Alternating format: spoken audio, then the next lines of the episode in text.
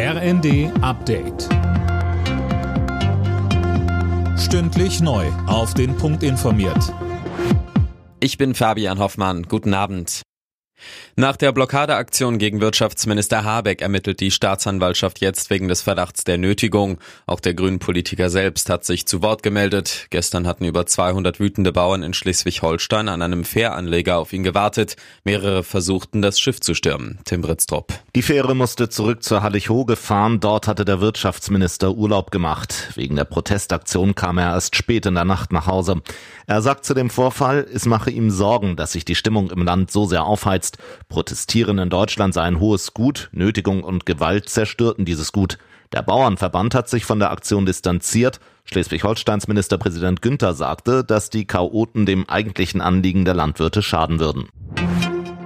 Mit einem neuen Angebot will die Deutsche Bahn die GDL dazu bewegen, auf weitere Lokführerstreiks zu verzichten. Der Konzern ist jetzt doch bereit, über die Arbeitszeit zu verhandeln. Die Bahn bietet zumindest neue Wahlmodelle an. Offen ist, ob das der Lokführergewerkschaft reicht. Denn sie fordert ja die 35-Stunden-Woche bei gleichem Gehalt.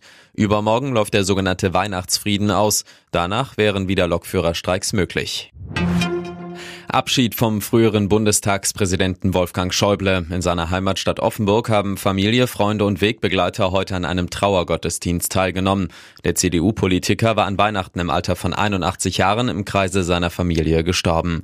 CDU-Chef Friedrich Merz sagt, Was für eine Lebensleistung. Was für ein politisches Leben. Wolfgang Schäuble reiht sich ein, allein mit seiner ganzen Person, mit seiner Persönlichkeit in die erste Reihe der nicht allzu großen Zahl der deutschen Nachkriegspolitiker, die im wahrsten Sinne des Wortes unsere Geschichte geschrieben haben.